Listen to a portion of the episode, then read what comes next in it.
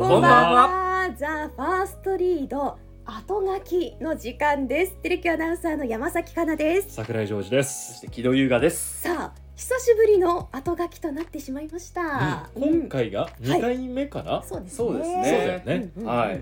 ただ今回は2回目ですけど、かなり特別な回になってるんですよねいやそうなんですよ。うんちょっと我々以外も、ええ今このマイクの前にいっぱいいるんですよ。そうええいつもと何光景が違います。うんちょっと緊張感漂ってますけど、ええうんうんあのー今日ですね、うんテレキューの会議室の方で交流会をねはい。開いておりました。で、えー今スタジオの方に移動してきまして収録をしております。この番組に素敵な作品を届けてくれている大学生の皆さんが集まってくれました。ありがとうございます。大学の文芸部からあの、うん代表してうんあの集まっていただいているんですけれども、はいせっかくなので各大学に自己紹介をしてもらいたいと思います。少しマイクの向きを変えますね。はいさあではトップバッターはお願いします。はい、福岡大学文芸部です。私たちは、えーよく物に寄り添った作品だったり季節の情景を大切にした作品を書いていますザ・ファーストリードの方では幸福を呼ぶ鐘を連載させていただいていますよろしくお願いしますはい、お願いしありがとうございまますねシリーズ作品、ねえ私たちも楽しみにしてますよね、うんうん毎回。さあ続いてはお願いします。はい、九州大学文芸部です。糸の豊かな自然の中でみんなでのびのびと自分なりの作風で作品を書いております。ザ・ファーストリードさんの方では、えー、波間に漂うや小鳥時などそれぞれの作者が好きなように作品を書かせていただいております。ありがとうございます。ありがとうございます。は一人で読みましたよす。ね。そうですね、読みましたね。小鳥時は最近配信した作品なのでそうだね波間に漂うももうつい先日私が、そうはい、読ませていただきましたぜ。ひバックナンバーで聞いてほしいなと思います。うんさあお待たせしました。最後です。えー最後にご紹介に預かります西南学院大学の文芸部です、えー、と自分たちは、えー、各週で活動していまして部員全員がそれぞれ違う作風を持っていろんな作品を書いておりますこちらのファーストリードさんでもまた部員全員がもういろいろな作風でもうジャンルなんてもう気にしないぐらいの調子で 行かせていただいてますありがとうございますありがとうございます。調子がいいようですね。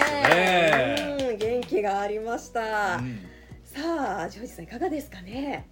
うん。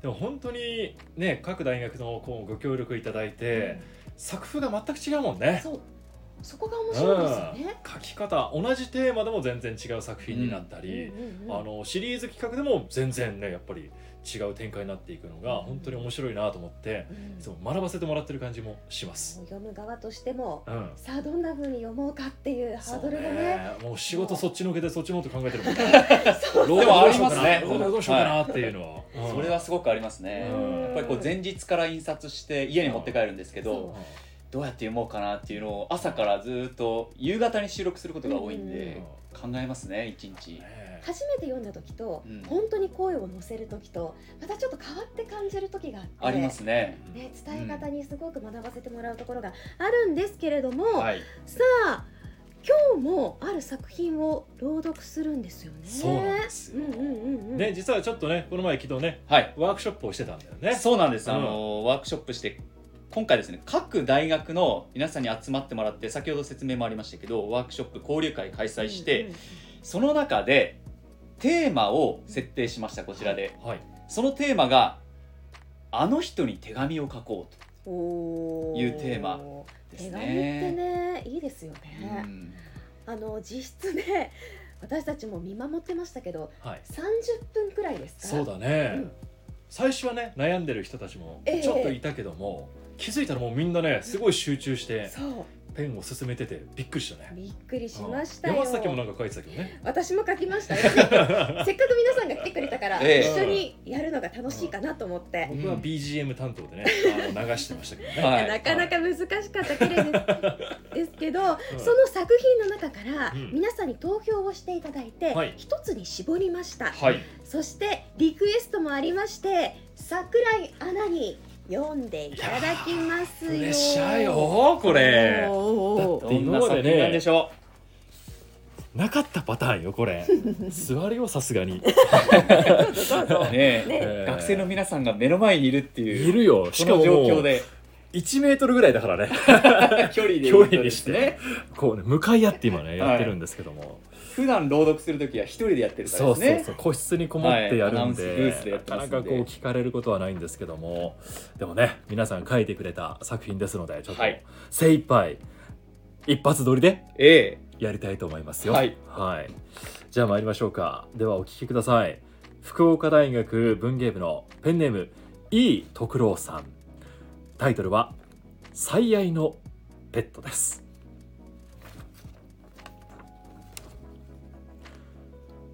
あなたに一つお聞きしたいことがあります。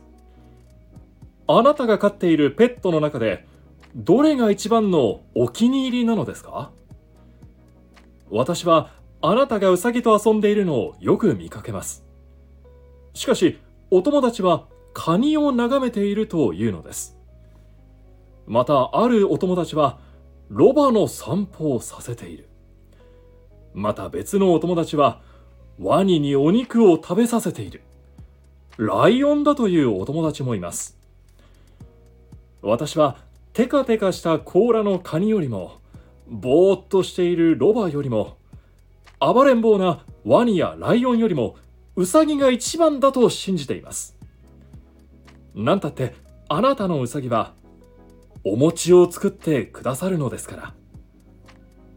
お月様お月様あなたが美しく輝く夜に私はお団子を準備しておきます。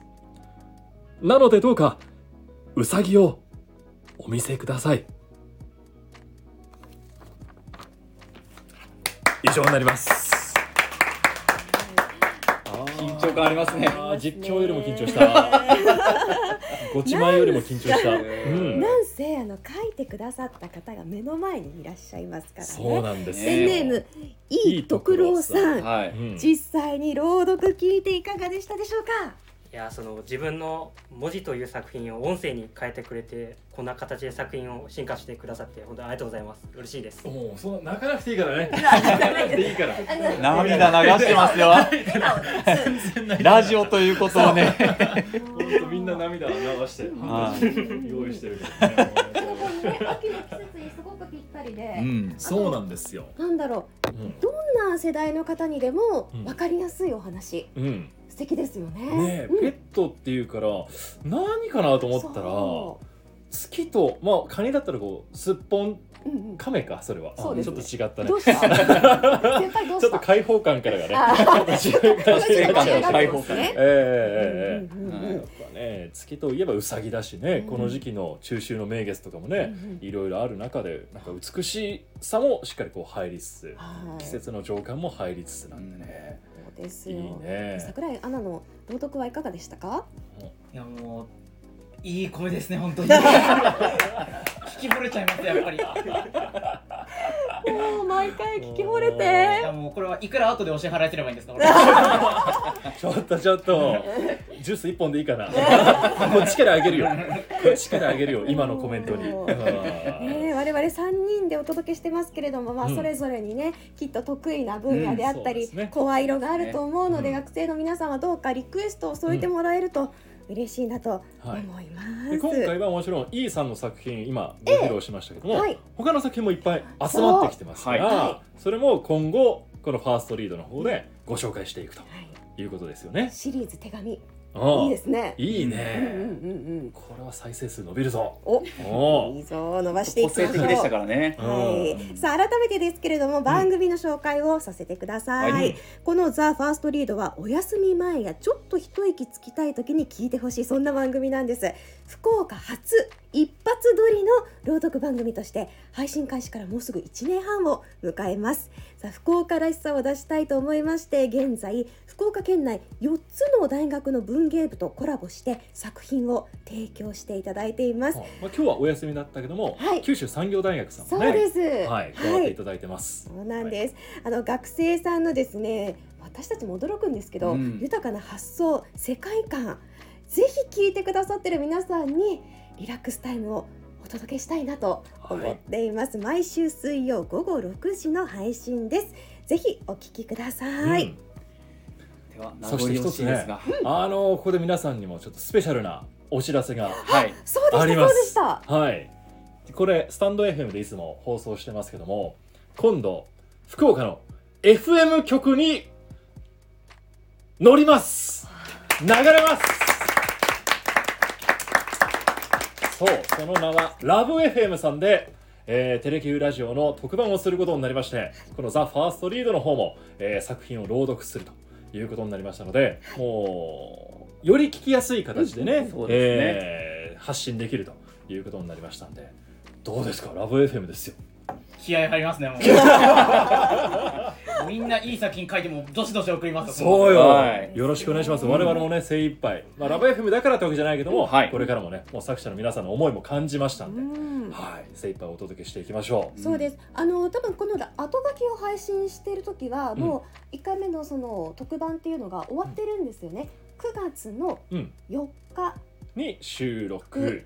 で放送が9月24日、あ、じゃあまだまだですね。はい。日曜日ですね、うんうんうん。はいなのでテレキューの枠を超えて、はい。皆さん朗読がね公開されますんで。皆さんがラブ FM を動かしましたから、はい、ええぜひそれは聞きたいという声が多かったんでね。うん、させていただきます。